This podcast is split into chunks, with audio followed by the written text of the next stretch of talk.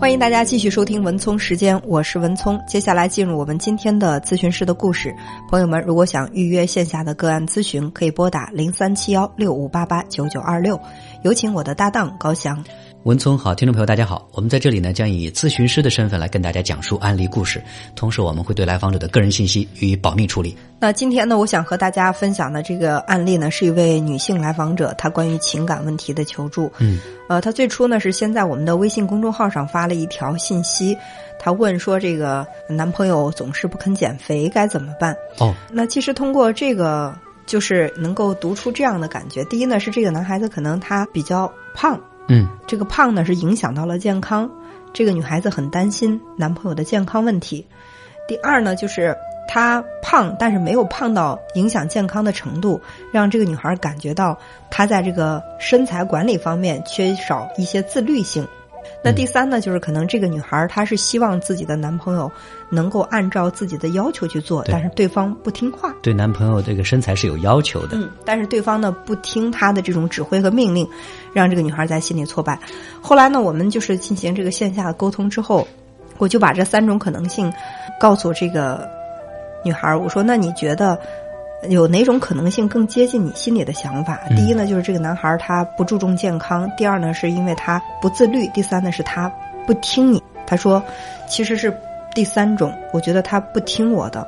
嗯，其实这个身材胖到影响健康了吗？可能也没有那么严重，但是人都向往美好的事物，让他的身材再好一点，我觉得也是无可厚非。嗯，但是这个不是那个男孩的意愿，而是这个女孩的意愿，这就会让他在心里不舒服。但是经过我们聊之后，我发现其实根本的问题并不是这个男孩的健康问题，而是说他们两个之间呢还存在着很深的这个情感的问题。嗯，具体来说呢？因为她跟这个男孩在恋爱的时候，她的父母是不太同意的，觉得这个男孩家里的条件不是特别好。嗯，但是这个女孩她比较喜欢这个男孩，她呢就两个人一起交往。那这个女孩的家人觉得反对无效，呃，所以呢也就一直是一种模棱两可的态度，也不说同意，也不说不同意，他们就这么处着。呃，前一段时间，这个女孩就突然发现自己怀孕了。嗯。那这次意外怀孕呢，让这个男孩在心里很开心，他就觉得既然已经有孩子了，那我们就水到渠成了，把这个婚结了。嗯，既然彼此还都是挺有感情的，但是他的这个提议到了这个女孩家里人那儿呢，就被嗯非常非常明确的拒绝了。对，而且呢，这个姑娘的父母就坚持让姑娘把孩子打掉，说你的这个男朋友无非是。就是仗着你肚子里现在怀孕有孩子了，来去要挟你，让你不断的降低你的条件和标准去嫁给他，就说这是一个圈套。在这个女孩家人给的这种强烈的压制之下呢，这个姑娘她也就只好选择她就把孩子做掉了。啊，当她把这个孩子做掉之后，这个男孩就在心里面开始对这个女孩的父母有了很深的这种。成见，嗯，甚至还带有一些这种怨恨吧，因为可能作为她男朋友也是很想当父亲。现在你看两个人又在一起怀孕了，就是稍微能够松松口，他们俩这个婚是可以结的。结了婚以后，两个人在共同奋斗也不是不可以的。嗯，为什么这么残忍的去让把孩子做掉呢？所以从这个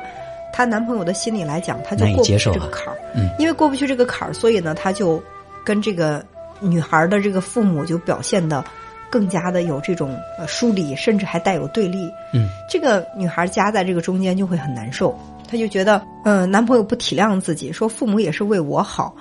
这个为你好其实是带有引号的，在她这个男朋友看来是有附加条件的。那你想，作为姑娘听到外边的人在说自己父母的坏话，她在心里她也是不舒服的。他们两个就因为这个就不断的有冲突。我其实读到的还有另外一层意思。我们看起来这个男孩子对女朋友的父母有意见，但是其实呢，背后他有没有对于女朋友做这个决定把这个孩子打掉也有不同的意见呢？有，但是好像在他们俩的关系里边，这个男孩没有敢于直面的去表达出来。他跟这个女孩沟通的时候，他倒没有怪这个女孩也去把孩子打掉，而是怪这个女孩你太听从父母的指挥了，因为他也知道。作为这个姑娘来说，父母反对这么一直扯着，呃，包括这个堕完胎之后还不肯跟他断，她也是相信这个女孩还是愿意去持续这段感情的。但是，他就觉得你这么没有主见，你这么去听从你父母的指挥，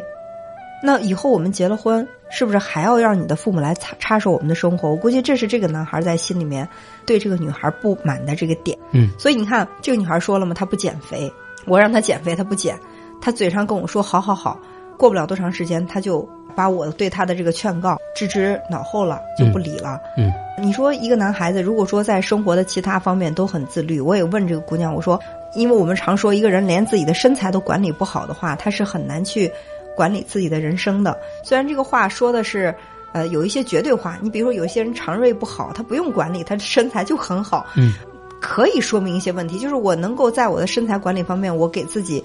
呃，一点压力，让自己承受一些这个压力，然后呢，让我的身材在我可控的这个范围之内。我觉得这也是人的一种自律性。嗯，这个男孩如果他在其他方面做什么事儿，他都比较自律，因为我也问到这个女孩说，他其他方面也都挺自律的，并不是。特别放任自己的人，但就偏偏这个身材，我说你胖啊，你减肥啊，他就说好减，但是能够感觉到态度当中的敷衍，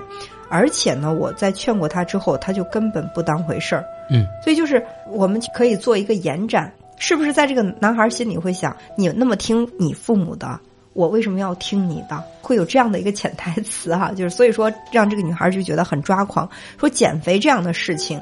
你为什么就不能听一句呢？我也是为了你好，让你身材好、更健康，难道不对吗？你为什么就不听我的呢？你看，这就是两个人他们在沟通当中的错位之处。嗯。男孩不希望自己这样被女朋友所改变，所以说关于减肥的事情，其实尽管他有可能也觉得减肥是对的，但是我就是不愿意去听你的，我不愿意去做这件事情。呃，而对于女孩子所接收到的信息是，我想让你减肥，我想让你这个身材变得更好一点，但是你不听我的，这个不听我的，呃，传递的信息就是你不受我的掌控。呃，对于女孩子来讲，她的内心这种不确认，其实是她的一种能衬托出她的一种不安。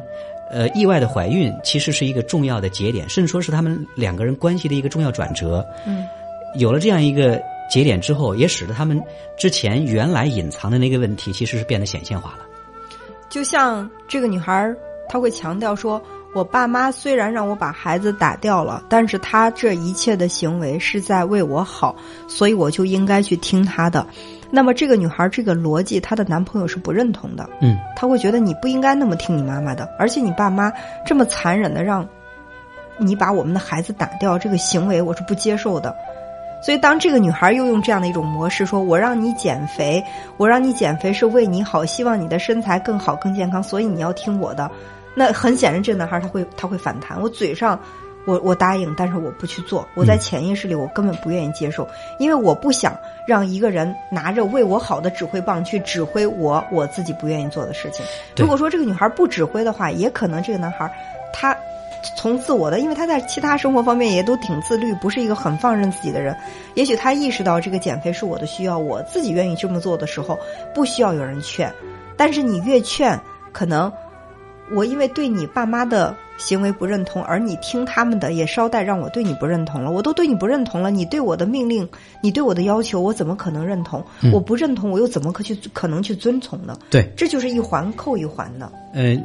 很多人在生活当中会有这样的感觉哈，就当别人来来控制我们的时候，我们本能的会有一种抗拒。嗯，就是你想让我做什么，但是。我出于本能的反抗，我可能偏偏不去做。如果说你不听我的，我可能内心又有那种不安。这就是男孩跟女孩他们两个人之间这种内在的微妙的心理的状态。嗯，呃，一方是想要控制，但另外一方呢又想要去力争避免受到对方的控制。所以两个人其实就像是在做一个猫鼠游戏一样的。嗯，呃，而且两个人其实都不满足，两个人内心的这种需求都没有得看到。通过这件事情，他们两个人中间有了一道隐隐的裂痕，只不过这个裂痕原来是没有被发现出来。嗯，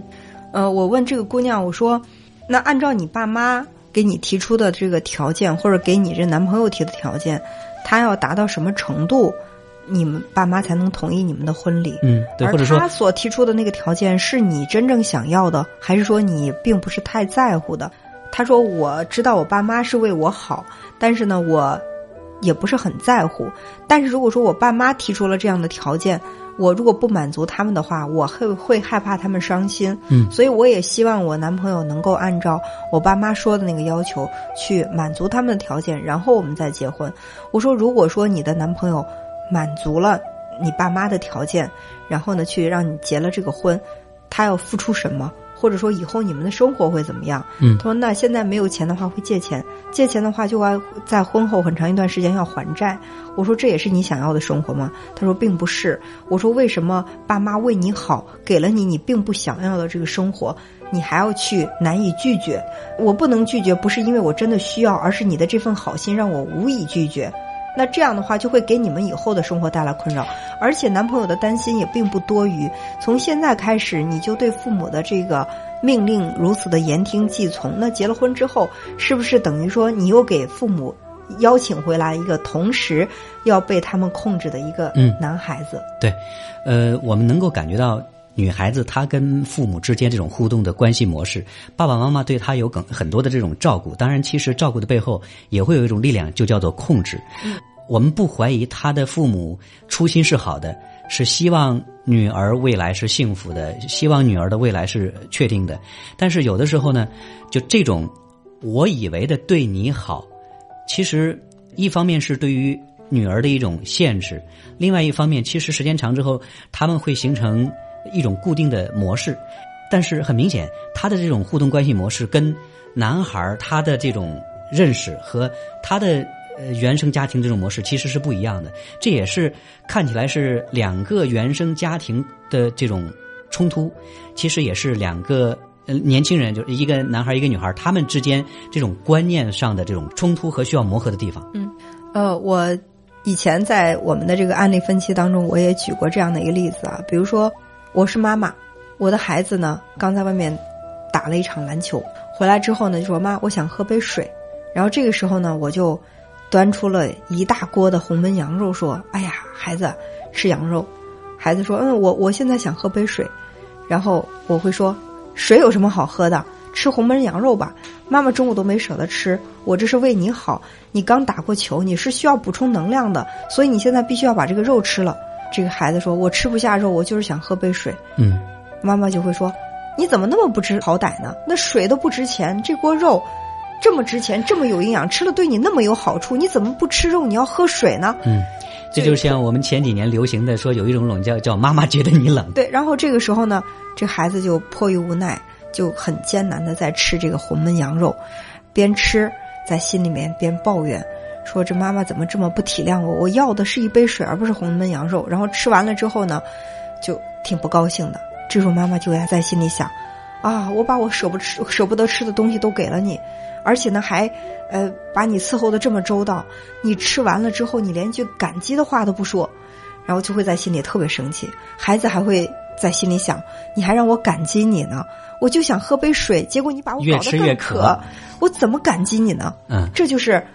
这个女孩和她父母之间，她在反复的强调，因为我我爸妈是在为我好，所以他去编排我的人生，去指挥我做这个做那个，甚至把我们这个孩子也要做掉。都是在为我好，虽然我不想要，虽然我很痛苦，身心受到伤害，但是我还要去认同他，我还要去接受他。对这个拒绝的话因为他是说不为我好出来的嗯所以说，作为她的男朋友在旁边观察到这一切的时候，男朋友在心里面他有一些这种担忧，甚至会转化成一种愤怒，对这个女孩她的这个话我不听，我有叛逆，有抗拒。我认为也不是没有道理的，因为这是刚刚开始，还没有结婚。嗯，呃，就是按照父母的要求，结了婚之后，小两口子要很长一段时间靠还债过日子。然后呢，这已经是结束了吗？不是，这只是一个开始。对，因为结了婚之后，他的这个爸爸妈妈还会把手伸入到这个小家庭里面再去指挥，到那时候该怎么办呢？呃，对于这个女孩子来讲，她其实是习惯了做那个父母眼中的乖乖女，嗯，接受父母对她的这种感掌控和接受父母以为的我对你好，对，所以养成这个习惯之后，她跟男朋友之间这种观念的冲突也就呃不难理解了。嗯，但是呢，也正是因为这种冲突，其实我觉得越早的暴露越好，不至于说等到结婚之后再去凸显这样的问题，又那时候结果会更糟糕，或者代价会更为严重。嗯，所以就是首先呢，这个姑娘要考虑一下，就这个男人他现有所具备的这些条件，他要娶我，我跟他在一起过日子，是我想要的生活吗？如果答案是肯定的，那么不管爸妈再说什么，或者再以怎么样为你好的形式来去干扰、指挥你的生活，都是可以勇敢的说不。